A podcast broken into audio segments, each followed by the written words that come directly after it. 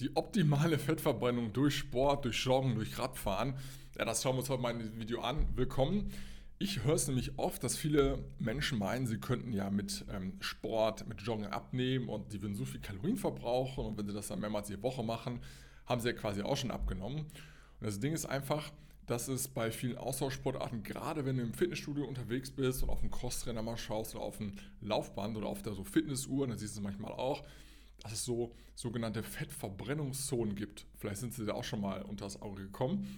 Oft in Form von farblichen Markierungen. Oft, dass man sagt, wenn du deinen Puls hast, dass du dann zu 60, 70, 75 Prozent deiner Maximalbelastung, Maximalpulses dich befindest. Und dann würdest du ja am meisten Fett verbrennen.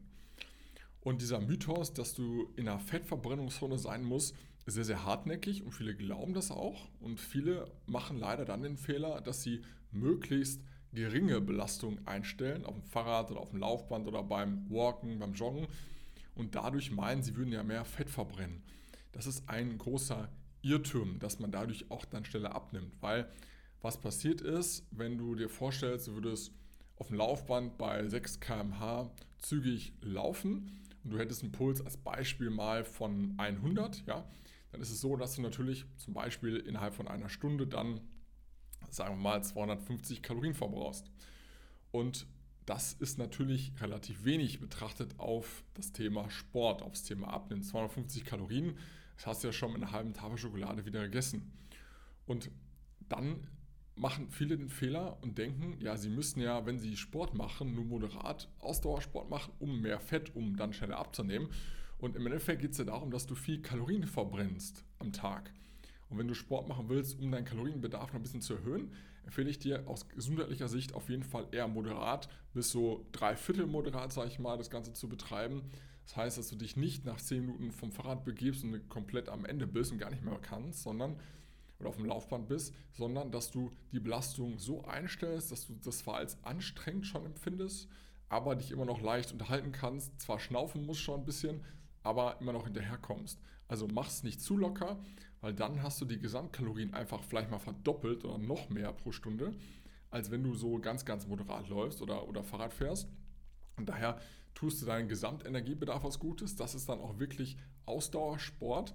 Alles andere, wenn du das, wenn du jetzt nur walken gehst, nur spazieren gehst, das ist eher für die meisten unter uns auch eher Alltagsbewegung.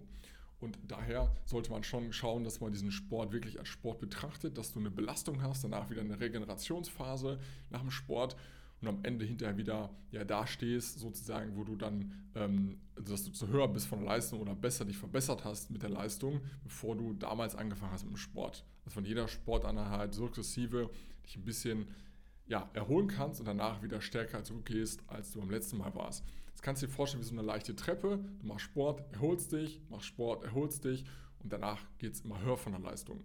Von Kalorienbedarf für die Fettverbrennung gibt es diese Fettverbrennungszone an sich so nicht. Es ist nämlich so, dass ja, je geringer die Belastung ist für dich, die, die Pulsbelastung auch für deinen Körper, desto mehr prozentual verbrennst du Fett. Aber im Prinzip verbrennen wir Kalorien. Und so ist es eigentlich egal, ob du jetzt die Kalorien aus Kohlenhydraten beziehst, aus Fetten. Es ist auch immer eine Mischung im echten Leben. Es gibt nie, dass nur Kohlenhydrate oder nur Fett verbrennen, sondern es ist immer eine Kombination von allem im Stoffwechsel.